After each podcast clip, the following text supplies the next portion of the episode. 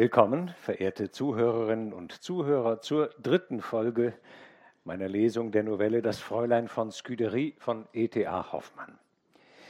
Die Geschichte basiert, ich hatte es bereits angedeutet, auf geschichtlichen Fakten, die Hoffmann im Wesentlichen aus Aufzeichnungen von Voltaire in seiner Schrift Le siècle de Louis XIV und aus dem Pitaval, einer Sammlung von historischen Strafrechtsfällen des 18. Jahrhunderts, kannte.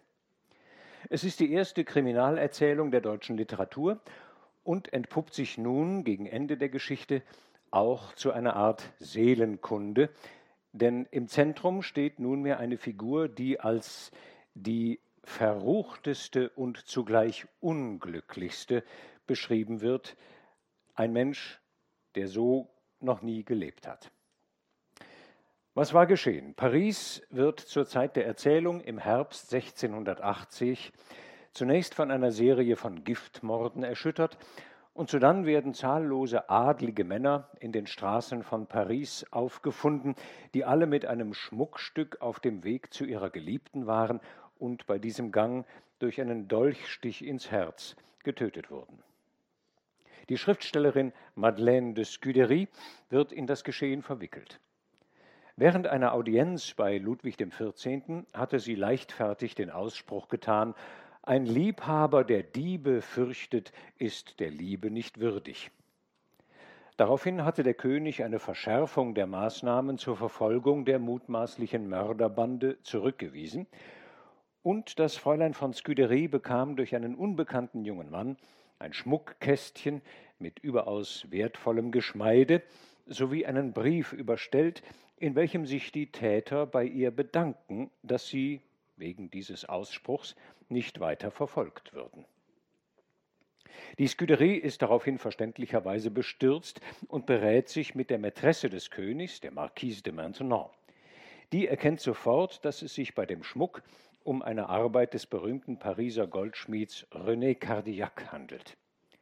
Dieser gilt zwar allenthalben als Muster an Rechtschaffenheit, ist aber von seiner Arbeit so besessen, dass er sich nur unter Schmerzen von seinem jeweils fertigen Werkstück trennen kann. Cardillac wird also zur Maintenant herbeigerufen und bestätigt, dass der Schmuck von ihm hergestellt wurde. Dann bittet er die Scuderie inständig, die Armbänder und das Collier als Zeichen seiner tiefen Verehrung zu behalten. Widerwillig stimmt die Scuderie zu auch wenn sie natürlich erkennt, dass diese Geschmeide ein dunkles Geheimnis umgibt. Wenige Monate später kämpft sich derselbe junge Mann, der zuvor das Kästchen überbracht hatte, auf der Straße zur Kutsche der Scuderie vor. Verzweifelt wirft er ihr einen Brief zu, in dem sie aufgefordert wird, die erhaltenen Geschmeide unverzüglich zurück in die Werkstatt Cardiacs zu bringen. Ihr Leben hänge davon ab. Falls sie es nicht tue, werde er sich in ihrem Haus ermorden. Als die Scuderie den Schmuck am übernächsten Tag zurückbringen will, erfährt sie vor Cardiacs Haus von dem ermittelnden Kommissar de Grey, dass der ehrwürdige Cardiac ermordet und sein Geselle Olivier Brusson als Täter festgenommen worden sei. Madelon, die Tochter Cardiacs und Verlobte Brussons, gerät als mutmaßliche Mitwisserin ebenfalls in Verdacht. Aber weil Madelon in den Augen der Scuderie eine geradezu engelsgleiche Erscheinung ist, nimmt sie sie beschützend vorerst in ihr Haus auf. Dort beteuert Madelon inständig die Unschuld ihres Geliebten. Ja, ihr Vater habe noch sterbend ihrer Eheschließung mit Olivier zugestimmt. Die Scuderie glaubt der Madelon und setzt sich bei dem berüchtigten Chef der Untersuchungskommission der Chambre Ardente, Larigny, für Brisson ein. Vergeblich. Ihn erwarte unbedingt der Tod auf dem Schafott, und wenn er nicht gestehe, werde man ihn durch Folter zu einem Geständnis zwingen können. Überdies spräche alles für Brüssons Schuld. So habe man zum Beispiel den Dolch, mit dem Cardillac ermordet wurde, in Oliviers Zimmer gefunden und noch entscheidender, seit Brissons Verhaftung habe es keine Morde in Paris mehr gegeben. Immerhin gestattet Larigny der Scuderie, dass sie Brisson im Gefängnis besuchen darf. Dort aber erkennt sie in dem jungen Mann den Überbringer jener beiden mysteriösen Briefe. Brisson muss also doch ein Mitglied der Mörderbande, beziehungsweise eben derjenige sein, der Cardillac auf dem Gewissen hat, denkt die Scuderie. Dann aber bittet sie Brisson inständig um eine Unterredung. Ihr werde er alles gestehen. Hin und her gerissen stimmt die Scuderie einem Gespräch mit Brisson in ihrem Hause zu. In diesem Gespräch gibt sich Olivier als Sohn der früheren Pflegetochter der Scuderie Anne Guillot zu erkennen. Bis zu seinem dritten Lebensjahr hatte auch er im Hause der Scuderie gewohnt, bevor er mit seinen Eltern nach Genf zog. Nach deren Tod lernte er das Goldschmiedehandwerk und kam wegen seiner Fertigkeit als Geselle zu René Cardillac nach Paris zurück. In Cardillacs Haus lernen Olivier und Madelon einander kennen und lieben. Und nun kommt Olivier zum entscheidenden Punkt. Er erklärt dem Fräulein von Scuderie, dass René Cardillac der langgesuchte Serienmörder sei. Dieser habe sich nie wirklich von seinen kunstvollen Schmuckstücken trennen können und sie deshalb mit Hilfe seiner Raubmorde auf blutige Weise zurückgeholt. Ja, er, Olivier, habe ihn einmal sogar selbst dabei beobachtet, wie Cardillac eines Nachts aus seiner Werkstatt in den Hof geschlichen sei und durch eine Geheimtür in der Gartenmauer auf die Straße verschwand. Neugierig sei er ihm gefolgt und habe gesehen, wie Cardillac einen offenbar adligen Mann in der Dunkelheit anfiel und mit einem Dolchstich ins Herz ermordete. Also Olivier weiß, dass niemand anderes als sein Ziehvater, der von allen hochgeachtete René Cardillac, der allseits gesuchte Mörder ist. Aber was soll er nun tun? Wenn Olivier sein Wissen der Polizei verrät, wird nicht nur er selbst zwangsläufig der Mittäterschaft verdächtigt, als Cardillacs Geselle, sondern schlimmer noch, auch seine geliebte Madelon. Soweit waren wir gekommen. In Brissons weiterem Geständnis erfahren wir nun auch die wahren Hintergründe für Cardillacs mörderisches Tun. Und aus dem Kriminalfall wird ein Stück Seelenkunde. Die heutige Psychologie und Forensik hat für das Verhalten eines Künstlers wie Cardillac, der sich von seinen Werken partout nicht trennen kann und dafür vielleicht sogar bis zum Äußersten geht, einen Begriff gefunden. Das Cardillac-Syndrom.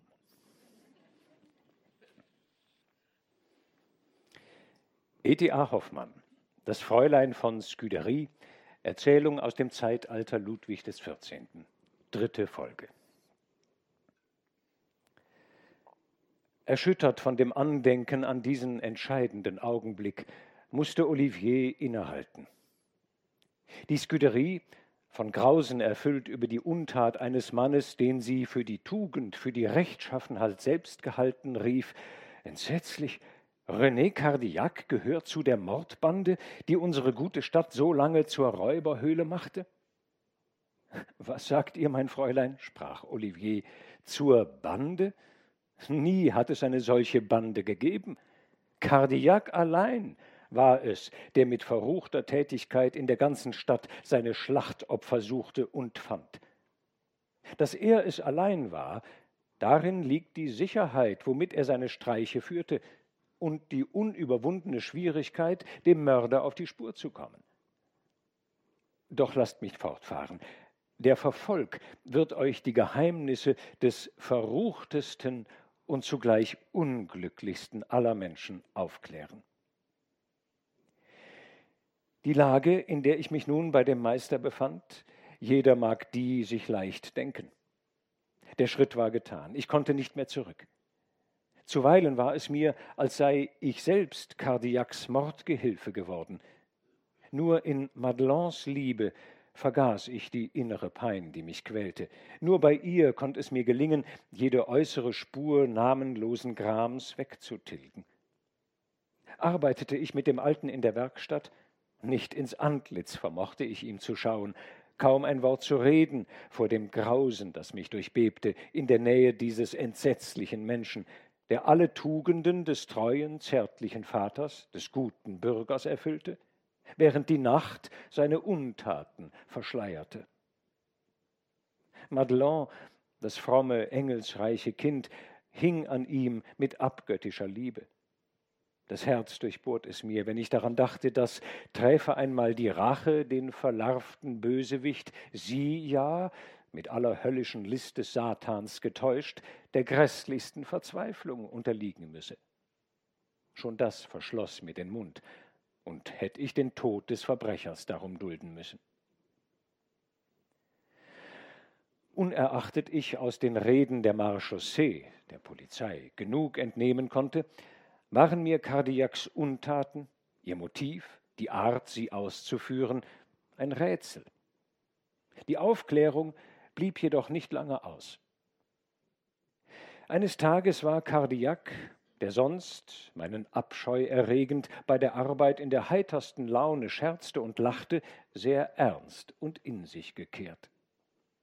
Plötzlich warf er das Geschmeide, woran er eben arbeitete, beiseite, dass Stein und Perlen auseinanderrollten, stand heftig auf und sprach Olivier, es kann zwischen uns beiden nicht so bleiben.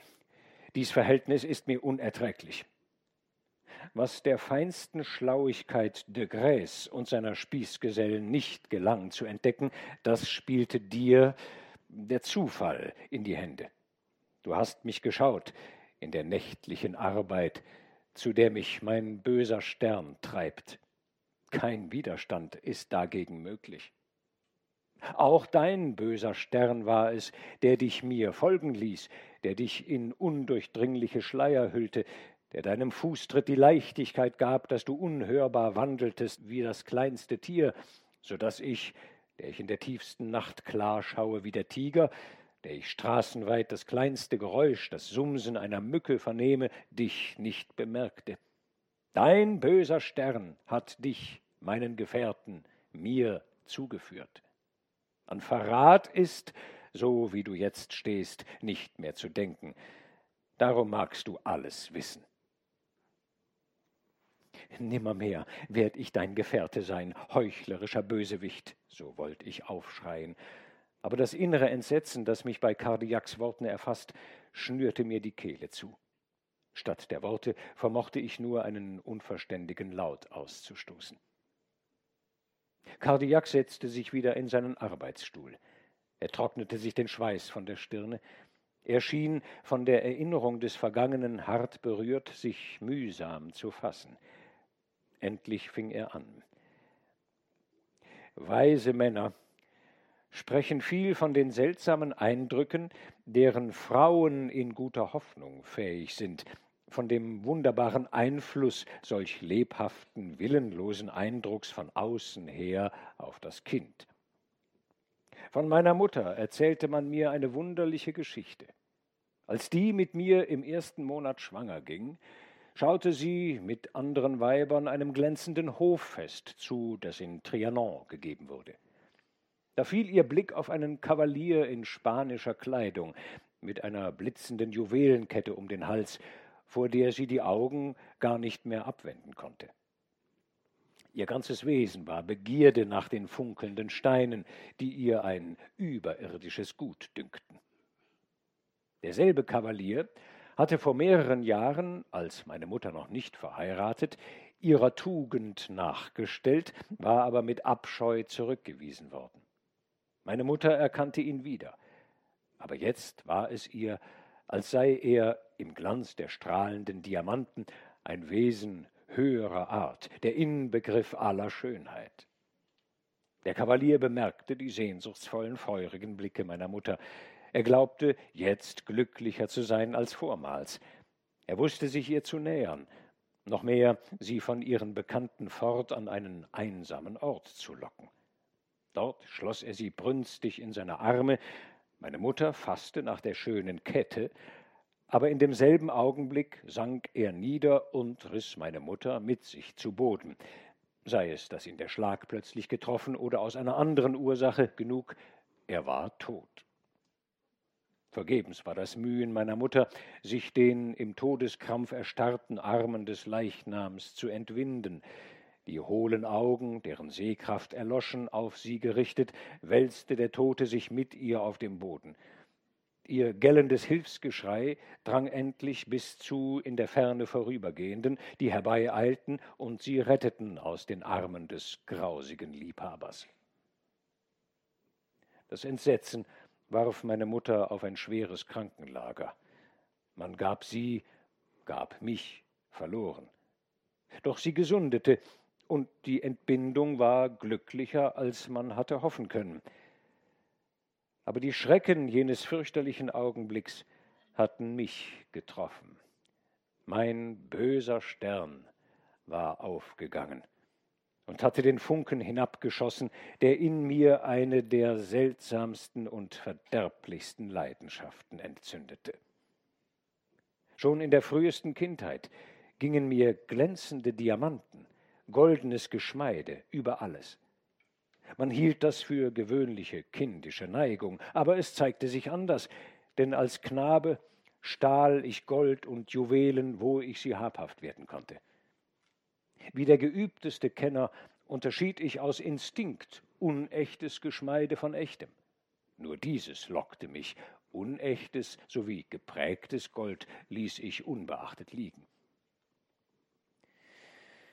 Den grausamsten Züchtigungen des Vaters musste die angeborene Begierde weichen.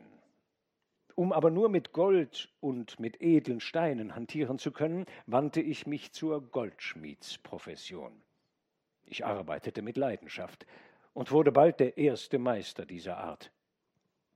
Und nun begann eine Periode, in der der angeborene Trieb, so lange niedergedrückt, mit Gewalt empordrang und mit Macht wuchs, alles um sich her wegzehrend. So wie ich ein Geschmeide gefertigt und abgeliefert, fiel ich in eine Unruhe, in eine Trostlosigkeit, die mir Schlaf, Gesundheit, Lebensmut raubte. Wie ein Gespenst stand Tag und Nacht die Person, für die ich gearbeitet, mir vor Augen, geschmückt mit meinem Geschmeide, und eine Stimme raunte mir in die Ohren Es ist ja dein, es ist dein, nimm es doch. Was sollen die Diamanten dem Toten?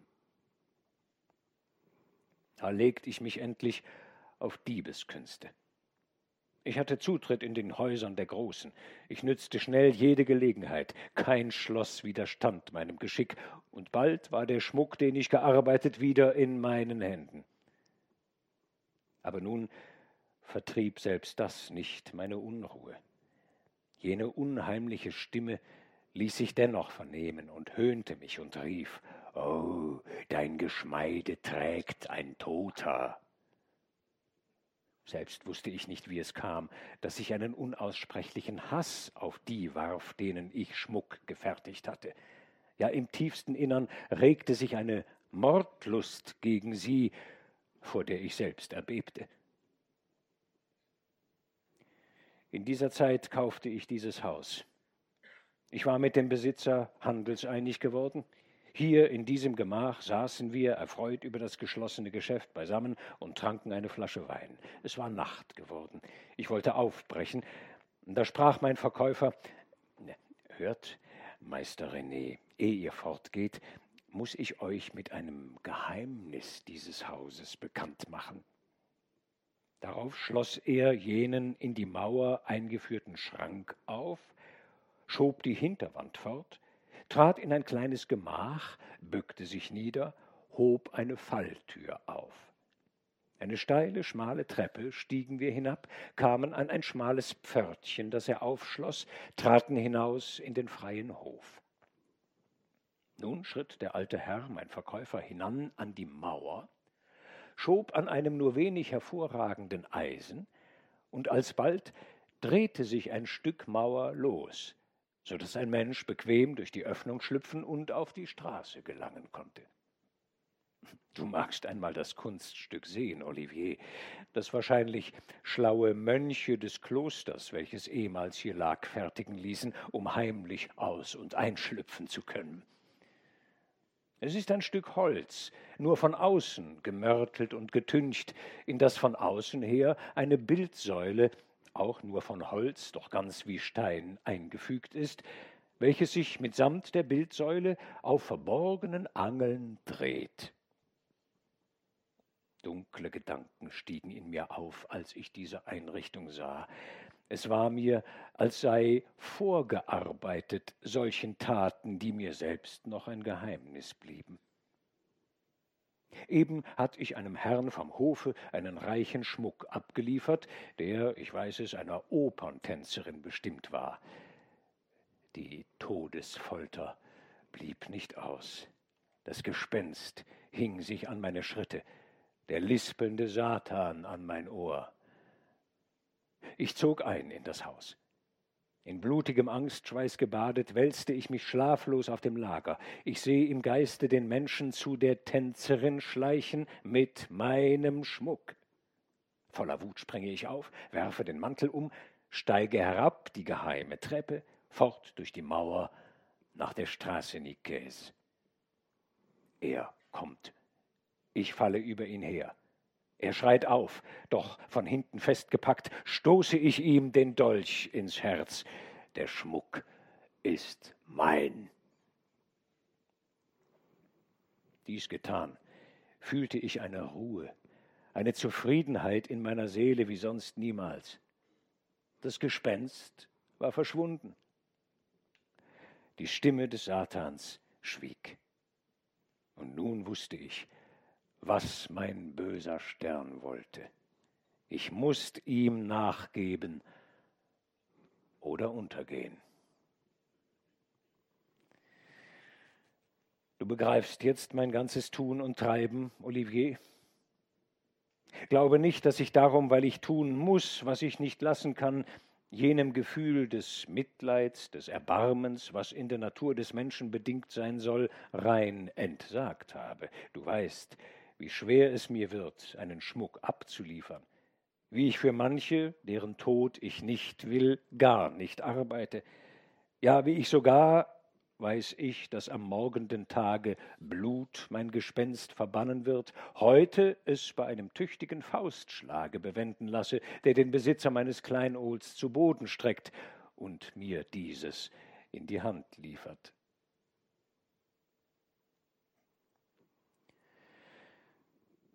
Dies alles gesprochen, führte mich Kardiak in das geheime Gewölbe und gönnte mir den Anblick seines Juwelenkabinetts. Der König selbst besitzt es nicht reicher. Bei jedem Schmuck war auf einem kleinen daran gehängten Zettel genau bemerkt, für wen es gearbeitet, wann es durch Diebstahl, Raub oder Mord genommen worden. An deinem Hochzeitstag, sprach Kardiak dumpf und feierlich, an deinem Hochzeitstag, Olivier, wirst du mir, die Hand gelegt auf des gekreuzigten Christusbild, einen heiligen Eid schwören, so wie ich gestorben, alle diese Reichtümer in Staub zu vernichten, durch Mittel, die ich dir dann bekannt machen werde. Ich will nicht, dass irgendein menschliches Wesen und am wenigsten Madelon und du in den Besitz des mit Blut erkauften Horts komme.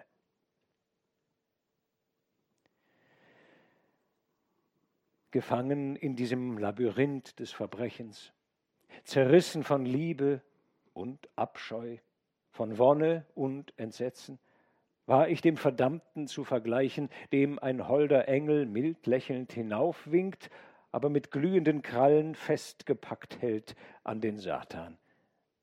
Und des frommen Engels Liebeslächeln, in dem sich alle Seligkeit des hohen Himmels abspiegelt, wird ihm zur grimmigsten seiner Qualen. Ich dachte an Flucht, ja an Selbstmord. Aber Madelon.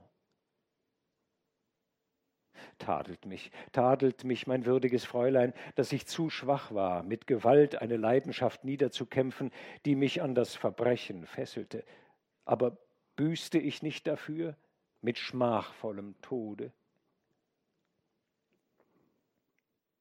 Eines Tages kam Cardillac nach Hause, ungewöhnlich heiter. Er liebkoste Madelon, warf mir die freundlichsten Blicke zu, trank bei Tische eine Flasche edlen Weins, wie er es nur an hohen Fest- und Feiertagen zu tun pflegte, sang und jubilierte. Madelon hatte uns für eine Zeit verlassen. Ich wollte in die Werkstatt. Bleib sitzen, Junge, rief Cardiac. Heut keine Arbeit mehr. Komm, lass uns noch eins trinken, auf das Wohl der allerwürdigsten, vortrefflichsten Dame in Paris. Nachdem ich mit ihm angestoßen und er ein volles Glas geleert hatte, sprach er Sag an, Olivier, wie gefallen dir diese Verse? En amant qui craint les voleurs n'est point digne d'amour. Ein Liebhaber, der Diebe fürchtet, ist der Liebe nicht würdig. Und er erzählte nun, was sich in den Gemächern der Maintenant mit euch und dem Könige begeben, und fügte hinzu, dass er euch von jeher verehrt habe wie sonst kein menschliches Wesen, und dass ihr, mit solch hoher Tugend begabt, vor der der böse Stern kraftlos erbleiche, selbst den schönsten von ihm gefertigten Schmuck tragend, niemals ein böses Gespenst, Mordgedanken in ihm erregen würdet. Hör, Olivier, sprach er, wozu ich entschlossen. Vor langer Zeit sollt ich Halsschmuck und Armbänder fertigen für Henriette von England und selbst die Steine dazu liefern. Die Arbeit gelang mir wie keine andere aber es zerriß mir die Brust, wenn ich daran dachte, mich von dem Schmuck, der mein Herzenskleinod geworden, trennen zu müssen. Hm, du weißt, der Prinzessin unglücklichen Tod durch Meuchelmord. Ich behielt den Schmuck und will ihn nun als ein Zeichen meiner Ehrfurcht, meiner Dankbarkeit, dem Fräulein von Scuderie senden im Namen der verfolgten Bande. Außerdem, dass die Scuderie das sprechende Zeichen ihres Triumphs erhält, verhöhne ich auch de Grey und seine Gesellen, wie sie es verdienen. Du sollst ihr den Schmuck hintragen. So wie Cardiac euer Namen nannte, Fräulein, war es, als würden schwarze Schleier weggezogen, und das schöne, lichte Bild meiner glücklichen frühen Kinderzeit ging wieder auf in bunten, glänzenden Farben. Es kam ein wunderbarer Trost in meine Seele, ein Hoffnungsstrahl, vor dem die finstern Geister schwanden. Cardiac mochte den Eindruck, den seine Worte auf mich gemacht, wahrnehmen und nach seiner Art deuten. Dir scheint, sprach er, mein Vorhaben zu behagen. Gestehen kann ich wohl, dass eine tief innere Stimme, sehr verschieden von der, welche Blutopfer verlangt wie ein gefräßiges Raubtier, mir befohlen hat, dass ich solches tue. Manchmal wird mir selbst wunderlich im Gemüte eine innere Angst, die Furcht vor irgendetwas Entsetzlichem, dessen Schauer aus jenem fernen Jenseits herüberwehen in die Zeit, ergreift mich gewaltsam, es ist mir dann sogar, als ob das, was der böse Stern begonnen durch mich, meiner unsterblichen Seele, die daran keinen Teil hat, zugerechnet werden könne. In solcher Stimmung beschloss ich, für die heilige Jungfrau in der Kirche Saint-Eustache eine schöne Diamantenkrone zu fertigen. Aber jene unbegreifliche Angst überfiel mich stärker, so oft ich die Arbeit beginnen wollte, und da unterließ ich's ganz. Jetzt ist es mir, als wenn ich der Tugend und Frömmigkeit selbst demutsvoll ein Opfer bringe und wirksame Fürsprache erflehe, indem ich der Scuderie den schönsten Schmuck sende, den ich jemals gearbeitet. Cardiac mit eurer ganzen Lebensweise, mein Fräulein, auf das genaueste bekannt, gab mir nun Art und Weise sowie die Stunde an, wie und wann ich den Schmuck, den er in ein sauberes Kästchen schloss, abliefern solle. Mein ganzes Wesen war entzücken, denn der Himmel selbst zeigte mir durch den freveligen Kardiak den Weg, mich zu retten aus der Hölle, in der ich, ein verstoßener Sünder, schmachte. So dacht ich ganz gegen Kardiaks Willen, wollt ich bis zu euch dringen. Als Anne Brüssons Sohn als euer Pflegling gedacht ich, mich euch zu Füßen zu werfen und euch alles, alles zu entdecken. Ihr hättet gerührt von dem namenlosen Elend, das der armen, unschuldigen Madelon drohte bei der Entdeckung, das Geheimnis beachtet. Aber euer hoher, scharfsinniger Geist fand gewiss sichere Mittel, ohne jede Entdeckung der verruchten Bosheit Kardiaks zu steuern. Fragt mich nicht, worin diese Mittel hätten bestehen sollen, ich weiß es nicht. Aber dass ihr Madelon und mich retten würdet, davon lag die Überzeugung fest in meiner Seele, wie der Glaube an die trostreiche Hilfe der heiligen Jungfrau. Nun, ihr wisst, Fräulein, dass meine Absicht in jener Nacht fehlschlug. Aber ich verlor nicht die Hoffnung, ein andermal glücklicher zu sein. Da geschah es, dass Kardiak plötzlich alle Munterkeit verlor. Er schlich trübe umher, starrte vor sich hin, murmelte unverständliche Worte, focht mit den Händen, Feindliches von sich abwehrend. Sein Geist schien gequält von bösen Gedanken. So hatte er es einen ganzen Morgen getrieben. Endlich setzte er sich an den Werktisch, sprang unmutig wieder auf, schaute durchs Fenster, sprach ernst und düster Ich wollte doch, Henriette von England hätte meinen Schmuck getragen. Die Worte erfüllten mich mit Entsetzen. Nun wusste ich, dass sein irrer Geist wieder erfasst war von dem abscheulichen Mordgespenst, dass des Satans Stimme wieder laut geworden vor seinen Ohren. Ich sah euer Leben bedroht von dem verruchten Mordteufel. Hatte Kardiak nur seinen Schmuck wieder in Händen, so ward ihr gerettet. Mit jedem Augenblick wuchs die Gefahr. Und da begegnete ich euch auf dem Pont Neuf, drängte mich an eure Kutsche, warf euch jenen Zettel zu, der euch beschwor, doch nur gleich den erhaltenen Schmuck in Kardiaks Hände zu bringen. Aber ihr kamt nicht. Meine Angst stieg bis zur Verzweiflung, als andern Tages Kardiak von nichts anderem sprach als von dem köstlichen Schmuck, der ihm in der Nacht vor Augen gekommen. Ich konnte das nur auf euren Schmuck deuten. Und es wurde mir gewiss, dass er über irgendeinen Mordanschlag brüte, den er gewiss schon in der Nacht auszuführen sich vorgenommen. Euch retten musste ich, und sollt es Kardiaks Leben kosten. Sowie Kardiak nach dem Abendgebet sich wie gewöhnlich eingeschlossen, stieg ich durch ein Fenster in den Hof, schlüpfte durch die Öffnung in der Mauer und stellte mich unfern in den tiefen Schatten. Nicht lange dauerte es, so kam Kardiak heraus und schlich leise durch die Straße fort, ich hinter ihm her. Er ging nach der Straße Saint-Honoré, wo Sie leben. Mir bebte das Herz. Kardiak war mit einem Mal mir entschwunden. Ich beschloss, mich an eure Haustüre zu stellen. Da kommt, singend und trillernd, wie damals, als der Zufall mich zum Zuschauer von Kardiaks Mordtat machte, ein Offizier bei mir vorüber, ohne mich zu gewahren. Aber in demselben Augenblick springt eine schwarze Gestalt hervor und fällt über ihn her. Es ist Kardiak. Diesen Mord will ich hindern. Mit einem lauten Schrei bin ich zur Stelle. Nicht der Offizier. Kardiak sinkt, zum Tode getroffen, röchelnd zu Boden. Der Offizier lässt den Dolch fallen, reißt den Degen aus der Scheide, stellt sich, wähnend ich sei des Mörders Geselle, kampffertig mir entgegen, eilt aber schnell davon, als er gewahrt, dass ich, ohne mich um ihn zu kümmern, nur den Leichnam untersuche.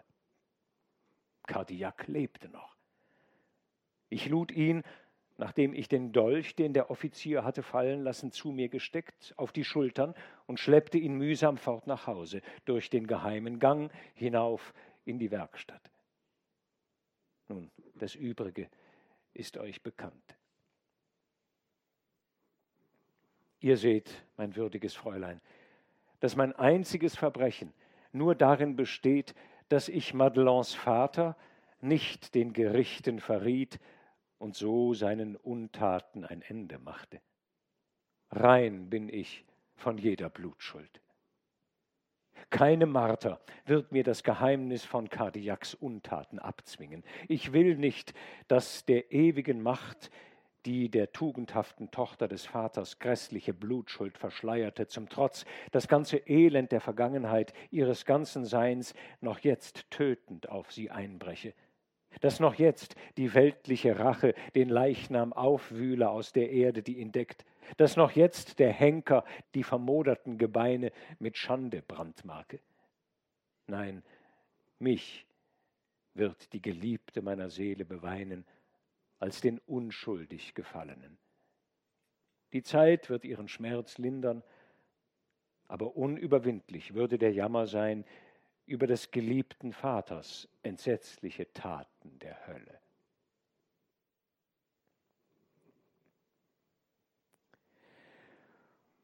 Olivier schwieg, aber nun stürzte plötzlich ein Tränenstrom aus seinen Augen. Er warf sich der Scuderie zu Füßen und flehte, ihr seid von meiner Unschuld überzeugt. Gewiss, ihr seid es. Habt Erbarmen mit mir. Sagt, wie steht es um Madelon?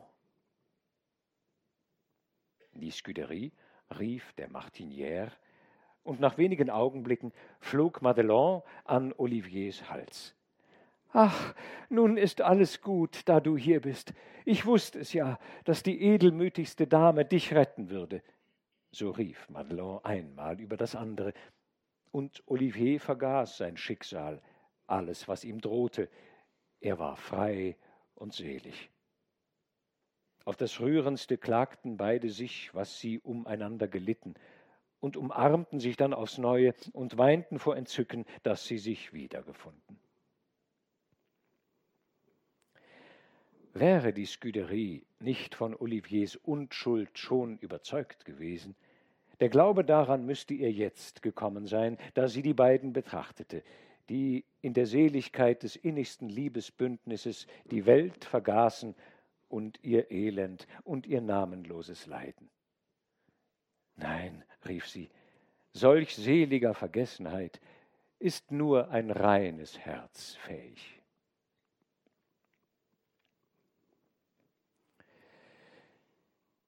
Die hellen Strahlen des Morgens brachen durch die Fenster. De Grey klopfte leise an die Tür des Gemachs und erinnerte, dass es Zeit sei, Olivier Brisson fortzuschaffen, da, ohne Aufsehen zu erregen, das später nicht geschehen könne. Die Liebenden mussten sich trennen. Die dunklen Ahnungen, von denen der Scuderie Gemüt befangen seit Brissons erstem Eintritt in ihr Haus, hatten sich nun zum Leben gestaltet, auf furchtbare Weise. Den Sohn ihrer Geliebten an sah sie schuldlos verstrickt auf eine Art, dass ihn vom schmachvollen Tod zu retten kaum denkbar schien. Sie ehrte des Jünglings Heldensinn, der lieber schuldbeladen sterben, als ein Geheimnis verraten wolle, das seiner Madelon den Tod bringen musste. Im ganzen Reiche der Möglichkeit fand sie kein Mittel, den Ärmsten dem grausamen Gerichtshofe zu entreißen.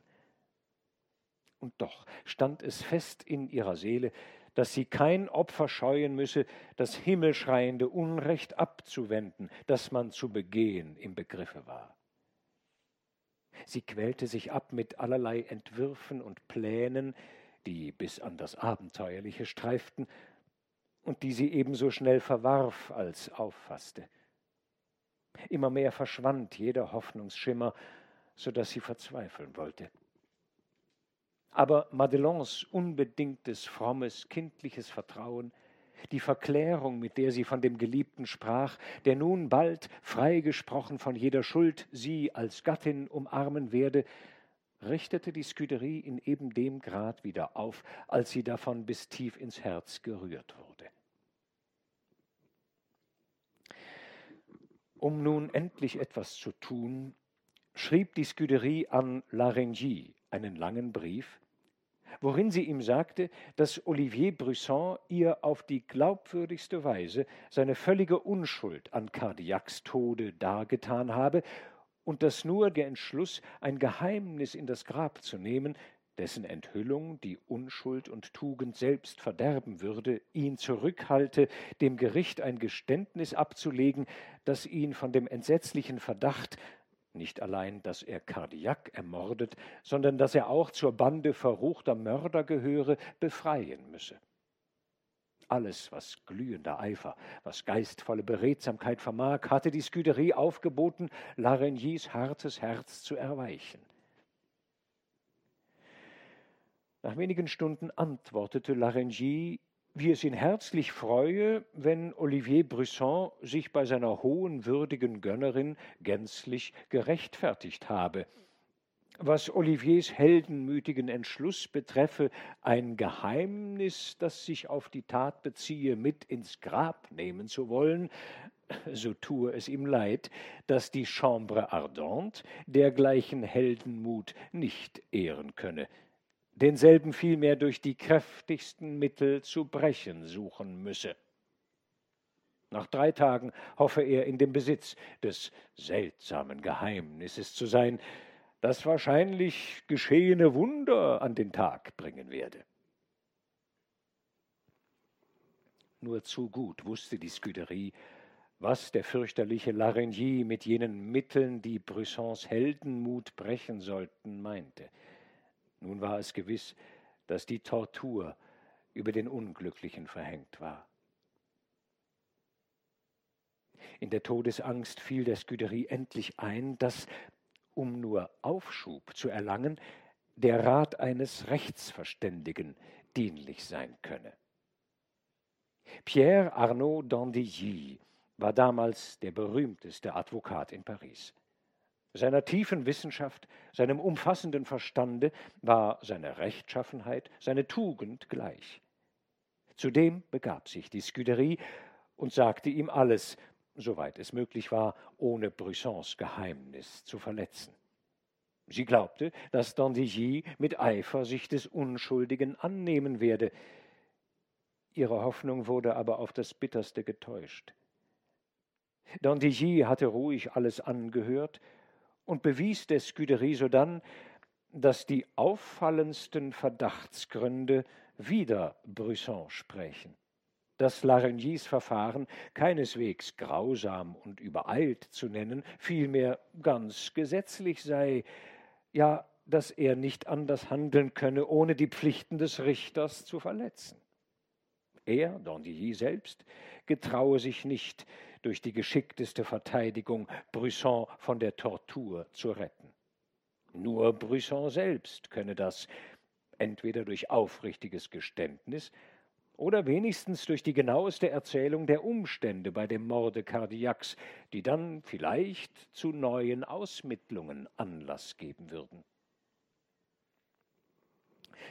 So werfe ich mich dem Könige zu Füßen und flehe um Gnade, sprach die Scuderie ganz außer sich mit von Tränen halb erstickter Stimme. Tut das, rief Dandilly, tut das um des Himmels willen nicht, mein Fräulein. Spart euch dieses letzte Hilfsmittel auf, das, schlug es einmal fehl, euch für immer verloren ist. Der König wird nimmer einen Verbrecher derart begnadigen. Der bitterste Vorwurf des gefährdeten Volkes würde ihn treffen. Möglich ist es, dass Brisson durch Entdeckung seines Geheimnisses oder sonst Mittel findet, den wider ihn streitenden Verdacht aufzuheben. Dann ist es Zeit, des Königs Gnade zu erflehen, der nicht danach fragen, was vor Gericht bewiesen ist oder nicht, sondern seine innere Überzeugung zu Rate ziehen wird. Die Scuderie musste dem tief erfahrenen Dandilly notgedrungen beipflichten. In tiefen Kummer versenkt, sinnend und sinnend, was um der Jungfrau und aller Heiligen willen sie nun anfangen solle, um den unglücklichen Brisson zu retten, saß sie am späten Abend in ihrem Gemach, als die Martinière eintrat und den Grafen von Miosens, Obristen von der Garde des Königs, meldete, der dringend wünsche, das Fräulein zu sprechen. Verzeiht, sprach Mirsons, indem er sich mit soldatischem Anstand verbeugte. Verzeiht, mein Fräulein, wenn ich euch so spät, zu so ungelegener Zeit überlaufe. Wir Soldaten machen es nicht anders, und zudem bin ich mit zwei Worten entschuldigt. Olivier Brusson führt mich zu euch. Die Scuderie, hochgespannt, was sie jetzt wieder erfahren werde, rief laut Olivier Brusson, der unglücklichste aller Menschen, was habt ihr mit dem? Dacht ich's doch, sprach Mirsons lächelnd weiter, dass eures Schützlings Namen hinreichen würde, mir bei euch ein geneigtes Ohr zu verschaffen. Die ganze Welt ist von Brüssons Schuld überzeugt. Ich weiß, dass ihr eine andere Meinung hegt, die sich freilich nur auf die Beteuerungen des Angeklagten stützen soll, wie man gesagt hat. Mit mir ist es anders. Niemand als ich kann besser überzeugt sein von Brüssons Unschuld an dem Tode Cardiacs. Redet, oh redet, rief die Scuderie, indem ihr die Augen glänzten vor Entzücken. Ich, sprach Mirsons mit Nachdruck, ich war es selbst, der den alten Goldschmied niederstieß in der Straße Saint-Honoré, unfern eures Hauses. Um aller Heiligen willen. Hier? Hier? rief die Scuderie. Und, fuhr Mirsons fort, und ich schwöre es euch, mein Fräulein, dass ich stolz bin auf diese Tat. Wisset, dass Cardiac, der verruchteste, heuchlerischste Bösewicht, dass er es war, der in der Nacht heimtückisch mordete und raubte und so lange allen Schlingen entging. Ich weiß nicht, wie es kam, dass ein innerer Verdacht sich in mir gegen den alten Bösewicht regte, als er voll sichtlicher Unruhe den Schmuck brachte, den ich bestellt. Als er sich genau erkundigte, für wen ich diesen Schmuck bestimmt, und als er auf recht listige Art meinen Kammerdiener ausgefragt hatte, wann ich eine gewisse Dame zu besuchen pflege. Längst war es mir aufgefallen, dass die unglücklichen Schlachtopfer der abscheulichsten Raubgier alle dieselbe Todeswunde trugen. Es war mir gewiss, dass der Mörder auf den Stoß, der augenblicklich töten musste, eingeübt war und darauf rechnete. Schlug der fehl, so galt es den gleichen Kampf.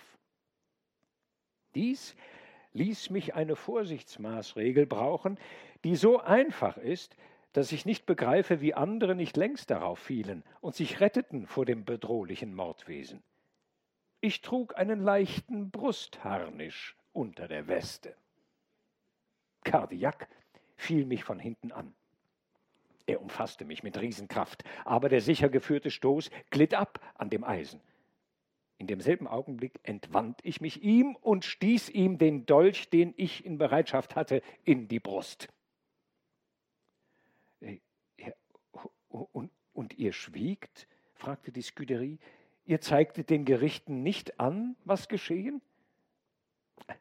Erlaubt, sprach Mirsons weiter, erlaubt, mein Fräulein, zu bemerken, dass eine solche Anzeige mich, wo nicht geradezu ins Verderben, doch in den abscheulichsten Prozess verwickeln konnte.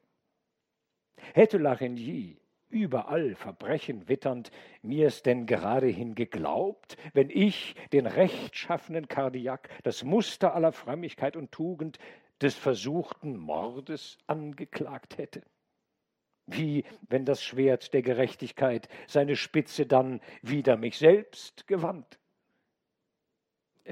Das wäre nicht möglich, rief die Scuderie. Eure Geburt, euer Stand, Oh, fuhr Mirsons fort, denkt doch an den Marschall von Luxemburg, den der Einfall, sich von Le Sage das Horoskop stellen zu lassen, in Verdacht des Giftmordes und in die Bastille brachte.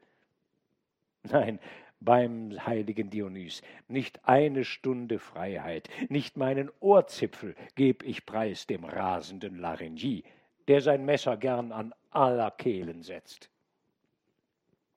Aber, aber so bringt ihr den unschuldigen Brisson aufs Schafott, fiel ihm die Scuderie ins Wort. Unschuldig, erwiderte Missions, unschuldig, mein Fräulein, nennt ihr des verruchten Kardiaks Spießgesellen, der ihm beistand bei seinen Taten, der den Tod hundertmal verdient hat? Nein, nein, in der Tat, der blutet mit Recht. Und dass ich euch, mein hochverehrtes Fräulein, den wahren Zusammenhang der Sache entdeckte, geschah in der Voraussetzung, dass ihr ohne mich in die Hände der Chambre Ardente zu liefern, doch mein Geheimnis auf irgendeine Weise für euren Schützling zu nützen verstehen würdet. Die Scuderie, im Innersten entzückt, ihre Überzeugung von Brüssons Unschuld auf solch entscheidende Weise bestätigt zu sehen, nahm gar keinen Anstand, dem Grafen der Cardiacs Verbrechen ja schon kannte, alles zu entdecken und ihn aufzufordern, sich mit ihr zu Dandilly zu begeben. Dem sollte unter dem Siegel der Verschwiegenheit alles entdeckt werden. Der solle dann Rat erteilen, was nun zu beginnen. Dandilly, nachdem die Scuderie ihm alles auf das genaueste erzählt hatte, erkundigte sich nochmals nach den geringfügigsten Umständen. Insbesondere fragte er den Grafen Miosans, ob er auch die feste Überzeugung habe, dass er von Cardillac angefallen und ob er Olivier Brusson als denjenigen würde wiedererkennen können, der den Leichnam fortgetragen. Außerdem, erwiderte Mirsons, dass ich in der mondhellen Nacht den Goldschmied recht gut erkannte, habe ich auch bei Larigny selbst den Dolch gesehen, mit dem Cardillac niedergestoßen wurde. Es ist der meinige, ausgezeichnet durch die zierliche Arbeit des Griffs. Nur einen Schritt von ihm stehend, gewahrte ich alle Züge des Jünglings, dem der Hut vom Kopf gefallen, und würde ihn allerdings wiedererkennen können. Don Didier sah schweigend einige Augenblicke vor sich nieder, dann sprach er, auf gewöhnlichem Wege ist Brisson aus den Händen der Justiz ganz und gar nicht zu retten. Er will Madelons halber Cardillac nicht als Mordräuber nennen. Hm, das mag er tun, denn selbst wenn es ihm gelingen müsste, durch Entdeckung des heimlichen Ausgangs des zusammengeraubten Schatzes dies nachzuweisen, würde ihn doch als Mitverbundenen der Tod treffen. Dasselbe Verhältnis bleibt bestehen, wenn der Graf Mirsens die Begebenheit mit dem Goldschmied, wie sie wirklich sich zutrug, den Richtern entdecken sollte. Aufschub ist das Einzige, wonach getrachtet werden muss. Graf Mirsens begibt sich nach der Conciergerie, lässt sich Olivier Brisson vorstellen und erkennt ihn für den, der den Leichnam Cardiacs fortschaffte. Er eilt zu Larigny und sagt, in der Straße Saint-Honoré sah ich einen Menschen niederstoßen. Ich stand dicht neben dem Leichnam, als ein anderer hinzusprang, sich zum Leichnam niederbückte, ihn, da er noch Leben spürte, auf die Schultern lug und forttrug. Ich habe in Olivier Brusson diesen Menschen erkannt. Diese Aussage veranlasst Brüssons nochmalige Vernehmung, Zusammenstellung mit dem Grafen Miosans. Hm? Die Tortur unterbleibt, man forscht weiter nach. Dann ist es Zeit, sich an den König selbst zu wenden. Eurem Scharfsinn, mein Fräulein, bleibt es dann überlassen, dies auf die geschickteste Weise zu tun. Nach meinem Dafürhalten wird es gut sein, dem Könige das ganze Geheimnis zu entdecken, durch diese Aussage des Grafen Mirsons werden Brissons Geständnisse unterstützt. Dasselbe geschieht vielleicht durch geheime Nachforschungen in Cardiacs Haus. Keinen Rechtsspruch, aber des Königs Entscheidung auf inneres Gefühl, das da, wo der Richter strafen muss, Gnade ausspricht, gestützt, kann das alles begründen. Graf Miossens befolgte genau, was Dandilly geraten, und es geschah wirklich, was dieser vorhergesehen.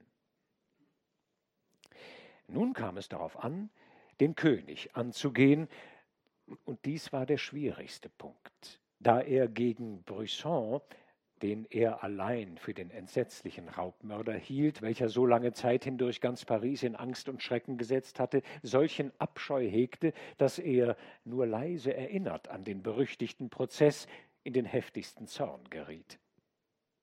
Die Maintenant, ihrem Grundsatz, dem Könige nie von unangenehmen Dingen zu reden getreu, verwarf jede Vermittlung. Und so war Brissons Schicksal ganz in die Hand der Scuderie gelegt. Nach langem Sinnen fasste sie einen Entschluss, ebenso schnell, als sie ihn ausführte.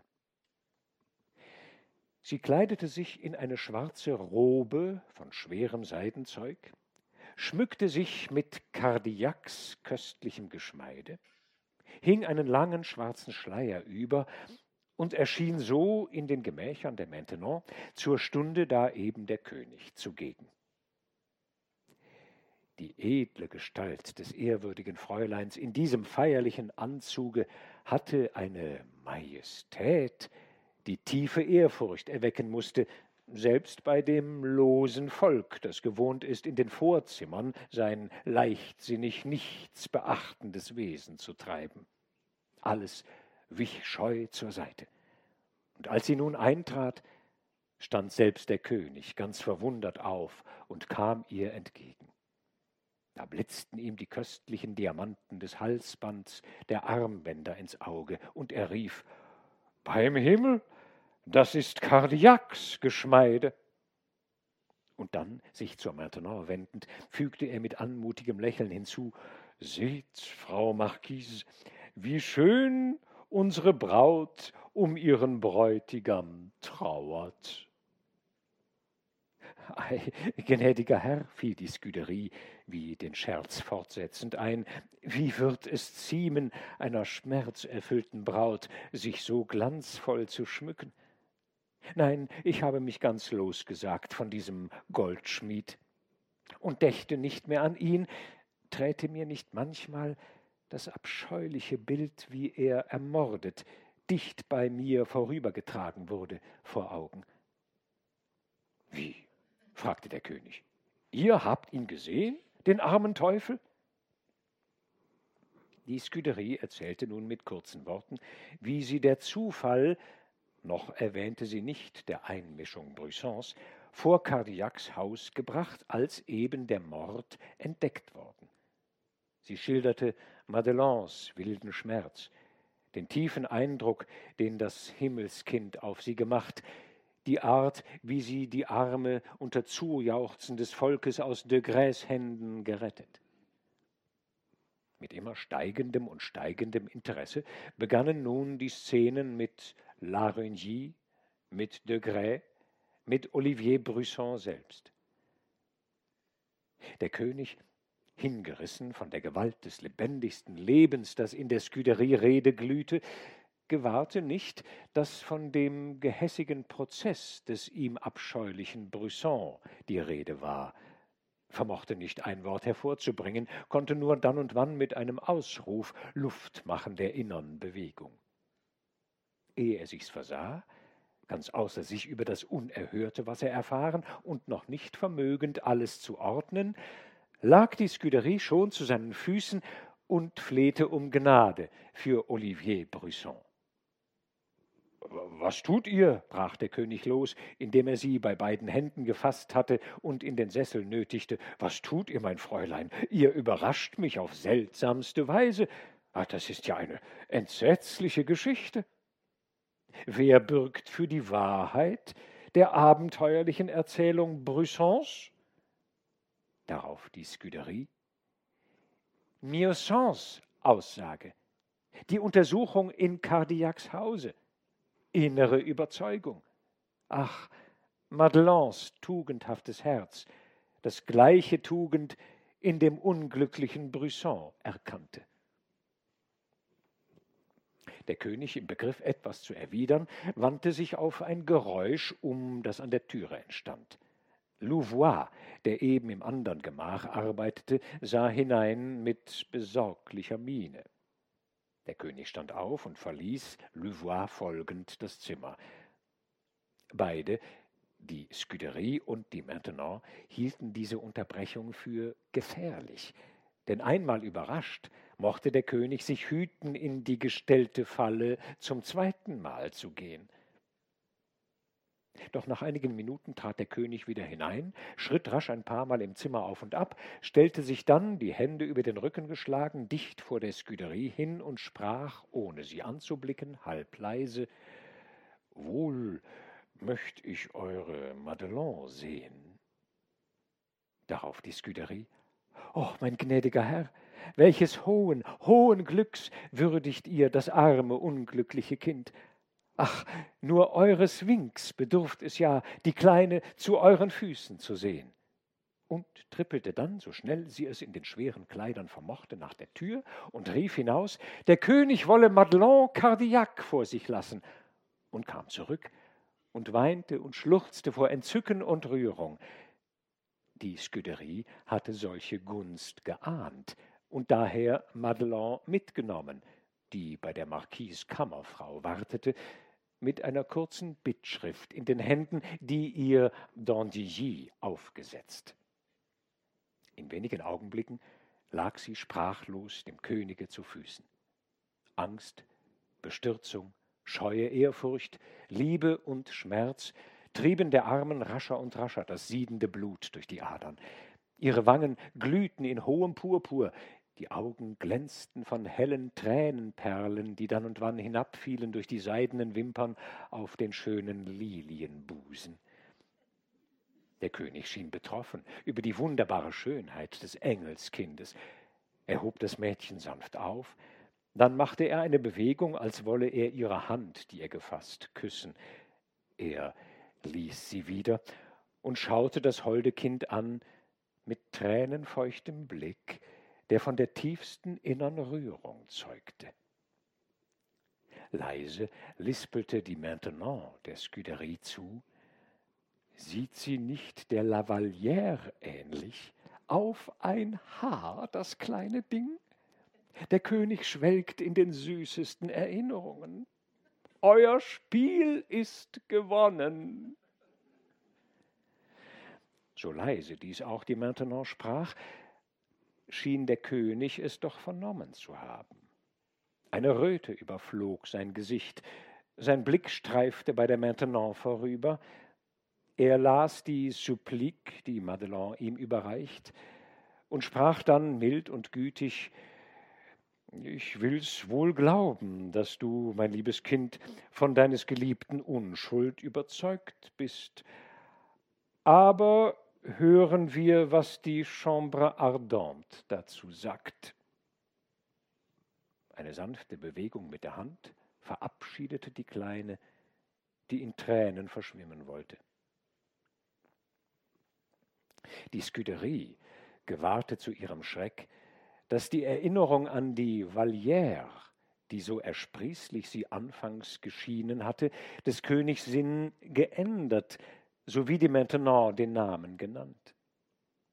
Mocht es sein, dass der König sich auf unzarte Weise daran erinnert fühlte, dass er im Begriff stehe, das strenge Recht der Schönheit aufzuopfern? Oder vielleicht ging es dem Könige wie dem Träumer, dem, hart angerufen, die schönen Zauberbilder, die er zu umfassen gedachte, schnell verschwinden. Vielleicht sah er nun nicht mehr seine Vallière vor sich, sondern dachte nur an die Sœur Louise de la Miséricorde, der Vallière Klostername bei den Karmeliternonnen, die ihn peinigte mit ihrer Frömmigkeit und Buße. Was war jetzt anders zu tun, als des Königs Beschlüsse ruhig abzuwarten? Des Grafen Miersons Aussage vor der Chambre Ardente war indessen bekannt geworden. Und wie es zu geschehen pflegt, dass das Volk leicht getrieben wird von einem Extrem zum anderen, so wurde derselbe, den man erst als den verruchtesten Mörder verfluchte und den man zu zerreißen drohte, noch ehe er die Blutbühne bestiegen, als unschuldiges Opfer einer barbarischen Justiz beklagt. Nun erst erinnerten sich die Nachbarsleute seines tugendhaften Wandels, der großen Liebe zu Madeleine, der Treue, der Ergebenheit mit Leib und Seele, die er zu dem alten Goldschmied gehegt. Ganze Züge des Volkes erschienen oft auf bedrohliche Weise vor Larengies Palast und schrien: Gib uns Olivier Brisson heraus, er ist unschuldig und warfen wohl gar Steine nach den Fenstern, so dass Larengie genötigt war, bei der Marchaussee Schutz zu suchen vor dem erzürnten Pöbel. Mehrere Tage vergingen, ohne dass der Scuderie von Olivier Brussons Prozess nur das Mindeste bekannt wurde. Ganz trostlos begab sie sich zur Maintenance, die aber versicherte, dass der König über die Sache schweige und es gar nicht geraten schiene, ihn daran zu erinnern. Fragte sie nun noch mit sonderbarem Lächeln, was denn die kleine Vallière mache, so überzeugte sich die Scuderie, dass tief im Innern der stolzen Frau Maintenant sich ein Verdruss über eine Angelegenheit regte, die den reizbaren König in ein Gebiet locken konnte, auf dessen Zauber sie sich nicht verstand. Von der Maintenant konnte sie daher gar nichts hoffen. Endlich mit Dandillys Hilfe gelang es der Scuderie auszukundschaften, dass der König eine lange geheime Unterredung mit dem Grafen Miosens gehabt. Ferner, dass Bontemps, des Königs vertrautester Kammerdiener und Geschäftsträger, in der Conciergerie gewesen und mit Brisson gesprochen, dass endlich in einer Nacht eben derselbe Bontemps mit mehreren Leuten in Cardillacs Hause gewesen und sich lange darin aufgehalten. Claude Patru, der Bewohner des unteren Stockes des Cardiacschen Hauses, versicherte, die ganze Nacht habe es über seinem Kopfe gepoltert und gewiss sei Olivier dabei gewesen, denn er habe seine Stimme genau erkannt. So viel war also gewiss, dass der König selbst dem wahren Zusammenhange der Sache nachforschen ließ. Unbegreiflich blieb aber die lange Verzögerung des Beschlusses. La Renier mochte alles aufbieten, das Opfer, das ihm entrissen werden sollte, zwischen den Zähnen festzuhalten. Das verdarb jede Hoffnung im Aufkeimen. Beinahe ein Monat war vergangen, da ließ die Maintenant der Scuderie sagen, der König wünsche sie heute Abend in ihren, der Maintenant, Gemächern zu sehen. Das Herz schlug der Scuderie hoch auf. Sie wusste, dass Brissons Sache sich nun entscheiden würde. Sie sagte es der armen Madeleine, die zur Jungfrau, zu allen Heiligen inbrünstig betete, dass sie doch nur in dem König die Überzeugung von Brissons Unschuld erwecken möchten. Und doch schien es, als habe der König die ganze Sache vergessen. Denn wie sonst weilend in anmutigen Gesprächen mit der Maintenant und der Scuderie, gedachte er nicht mit einer Silbe des armen Brissons. Endlich erschien Bontemps, näherte sich dem Könige und sprach einige Worte so leise, dass beide Damen nichts davon verstanden. Die Scuderie erbebte im Innern. Da stand der König auf, schritt auf die Scuderie zu und sprach mit leuchtenden Blicken Ich wünsche euch Glück, mein Fräulein. Euer Schützling, Olivier Brusson, ist frei. Die Scuderie, der die Tränen aus den Augen stürzten, keines Wortes mächtig, wollte sich dem Könige zu Füßen werfen. Der hinderte sie daran, sprechend Geht, geht. Fräulein, Ihr solltet Parlamentsadvokat sein und meine Rechtshändel ausfechten. Denn beim heiligen Dionys, eurer Beredsamkeit, widersteht niemand auf Erden. Doch, fügte er ernster hinzu, wen die Tugend selbst in Schutz nimmt, mag der nicht sicher sein vor jeder bösen Anklage, vor der Chambre ardente und allen Gerichtshöfen in der Welt? Die Scuderie fand nun Worte, die sich in den glühendsten Dank ergossen. Der König unterbrach sie, ihr ankündigend, dass in ihrem Hause sie selbst viel feurigerer Dank erwarte, als er von ihr fordern könne. Denn wahrscheinlich umarme in diesem Augenblick der glückliche Olivier schon seine Madelon.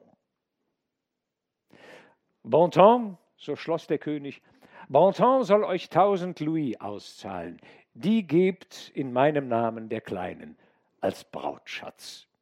Mag sie ihren Brisson, der solch ein Glück gar nicht verdient, heiraten. Aber dann sollen beide fort aus Paris. Das ist mein Wille. Die Martinière kam der Scuderie entgegen mit raschen Schritten. Hinter ihr her Baptiste, beide mit vor Freude glänzenden Gesichtern, beide jauchzend und rufend: Er ist hier, er ist frei. Ach, die lieben jungen Leute. Das selige Paar stürzte der Scuderie zu Füßen. Oh, ich habe es ja gewusst, ich habe es gewusst, dass ihr, ihr allein mir den Gatten retten würdet, rief Madelon. Ach, der Glaube an euch, meine Mutter, stand ja fest in meiner Seele, rief Olivier. Und beide küssten der würdigen Dame die Hände und vergossen tausend heiße Tränen. Und dann umarmten sie sich wieder und beteuerten, dass die überirdische Seligkeit dieses Augenblicks alle namenlosen Leiden der vergangenen Tage aufwiege und schworen, nicht voneinander zu lassen, bis in den Tod. Nach wenigen Tagen wurden sie verbunden durch den Segen des Priesters. Wäre es auch nicht des Königs Wille gewesen, Brisson hätte doch nicht in Paris bleiben können, wo ihn alles an jene entsetzliche Zeit der Untaten Cardiacs erinnerte, wo irgendein Zufall das böse Geheimnis, nun noch mehreren Personen bekannt geworden, feindselig enthüllen und sein friedliches Leben auf immer verstören konnte. Gleich nach der Hochzeit zog er, von den Segnungen der Scuderie begleitet, mit seinem jungen Weibe nach Genf reich ausgestattet durch Madelons Brautschatz, begabt mit seltener Geschicklichkeit in seinem Handwerk, mit jeder bürgerlichen Tugend, ward ihm dort ein glückliches, sorgenfreies Leben. Ihm wurden die Hoffnungen erfüllt, die den Vater getäuscht hatten bis in das Grab hinein.